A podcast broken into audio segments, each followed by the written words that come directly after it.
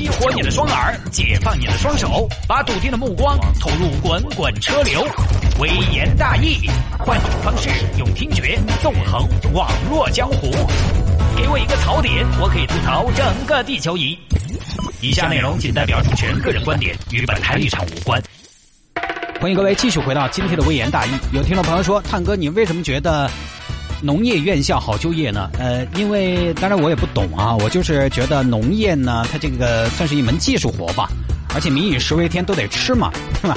所以我觉得好像应该是比较好就业，它比有一些呢，呃，听起来比较玄的 学科，可能相对来讲比较实用一些。我是这么一个感觉啊。当然，我的感觉呢也有可能是错的。而且我就觉得，任何一门专业，只要你学的精。学的扎实都好就业，学的不牢靠都难找到合适的工作。而且我查了一下这个安徽农业大学啊，好像是也是农业部牵头的，应该还可以吧？啊，而且你算算，他是二零零四年毕业的，那个时候呢，大学生又没有像现在那么的多。好像这样算起来，我觉得他应该是嗯不会那么的难就业啊，当然也是一种感性的认知了啊。反正这个事情呢，我不知道大家怎么看。就是大学生、大学本科生毕业这么多年，算上呃算下来都十二年了，十二年还在住桥洞，你怎么看？我呢一其实一开始看到这个小伙子住桥洞，觉得还挺不容易的。呃，出身社会的第一步就遭遇了偷儿，这得给这孩子树立一个什么样的世界观？而且我刚开始呢，大概看到后边我还挺感触的。我觉得年轻人特别不容易。其实。呃，我自己也有这样的阶段，但是慢慢往后看呢，我发现造孽是造孽，但是造孽也是自作孽。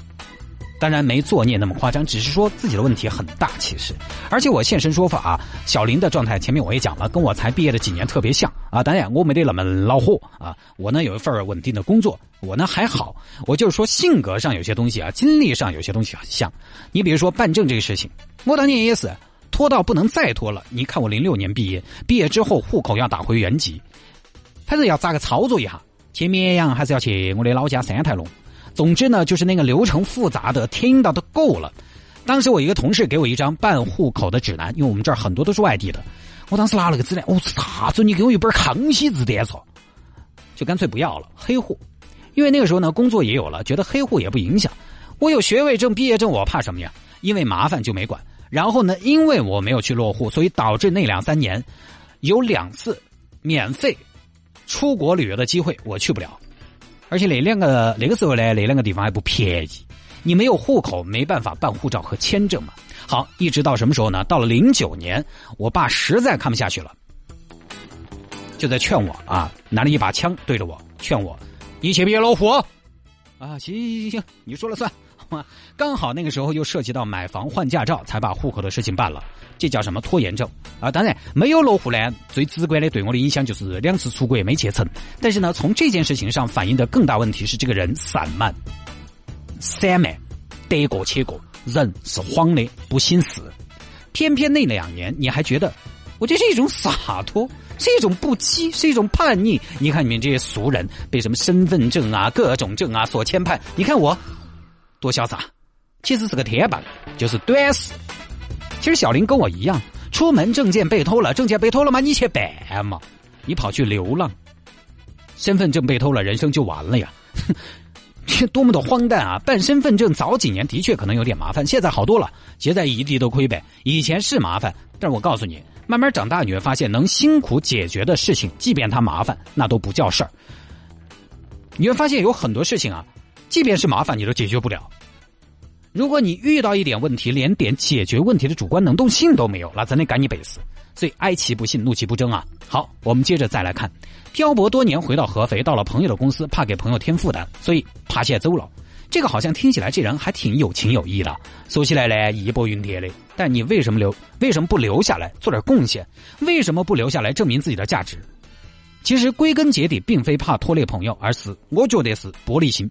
承压能力太差，他本身很讨厌压力。当然，我们每个人都不喜欢压力，但是差别在于你是不是接受压力随时存在的这么一个现实。人活着谁不会有压力？差别就在于压力来了，你是正面的去对抗它，还是缩边边？当然，我们不提倡大家所有的压力都去硬抗，但是你总得有个选吧，对不对？总要适当的争取一下，对抗一下。小林选择的就是缩边边。再接下来，你看他晚上住桥洞，白天干嘛呢？打零工。很多网友说这个娃娃其实多能吃苦的，给他一个机会必能成大器。我觉得吃串串的苦。我想跟你说，对于那种生活质量要求不高的孤家寡人来说，一人吃饱全家不饿，这种生活状态根本不算苦。他不光不算苦，他甚至还有很多现代人没有的一种甜。这个甜叫啥子？叫自由。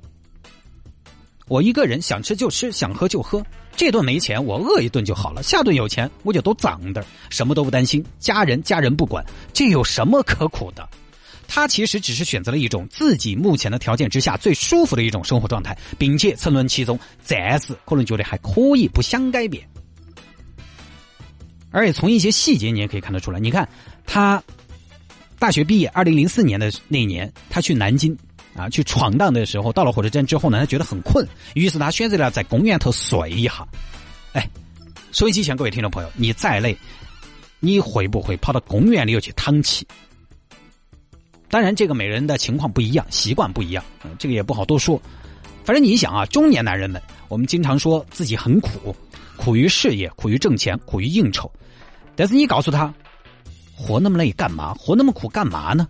他就会告诉你说，有啥子法嘛？哎呀，我一个人嘛，倒是无所谓嘛，粗茶淡饭都可以。但是上有老下有小的嘛，这才是苦。也从另一个方面证明，一个成年人，现在这个社会又饿不死人，你苦不到哪儿去。你看着小林住桥洞，有些人生活糟糕不自律，一方面呢，这个解读为洒脱出世不拘小节，但是另一方面其实也可以理解为自甘堕落，对自己要求不高，这一切都是懒导致的。这个世界有这么一类人，他是宁愿什么呢？宁愿生活过撇一点，他也不愿意动脑壳；宁愿身体辛苦一点，也不愿意去费神。我就是这种人。我有的时候开长途，连着开七八个小时、八九个小时不累。晚上还可以跑十公里，还可以交作业，啊，晚上的数学作业什么的啊，以前 一点问题都没有，特别适合去开长途车。但是你把我丢出去跑个长途，我很开心，哪怕一路颠簸，又是泥浆浆，又是稀泥巴，冷的冷死，热的热死，我可以。但是你喊我坐到办公室头，吹到暖气，开启空调，洋洋洒洒编个嫦娥外传的剧本，我就很烦躁。我也不是编不出来，但是我就就是不想做这个事情。觉得眼前好大的一个事情啊！如果这个时候领导说：“现在你去机场接个领导，手头的事情你给其他同事，我可能就跑得飞快。”这其实就是抗压能力差。当然，你可能说我出去开车开八九个小时，压力也挺大，那还是不一样。开车也是辛苦，但同时呢也是比较简单的，只要堆时间总会到的嘛。但是你如果要搞一些创造性的工作，你很可能在那儿坐上一天也憋不出一个屁，这个就是压力。不过还好，我现在已经意识到了这个问题，所以现在我的工作都是特别积极、特别主动的啊。这点呢，我相信我的领导也是看在眼里、记在心里的。呃，必须要在节目头表个态啊，不然有领导听到，现在，明年你又去扫厕所嘛，反正你喜欢简单，对不对？所以小林啊，其实按他这个毕业时间，我都应该叫他一声哥。说来说去，我觉得怨天怨地怨自己。好吧，各位，以上呢就是今天的微言大义全部内容。节目之外，想要跟谢探进行交流和互动，每天的微言大义有什么话题想要给我推荐，欢迎您在微信上面搜索谢探自己经营打理和回复的私人微信号，拼音的谢探，然后是数字的零八幺八，拼音的谢探，然后是数字的零八幺八，加为好友来留言就可以了。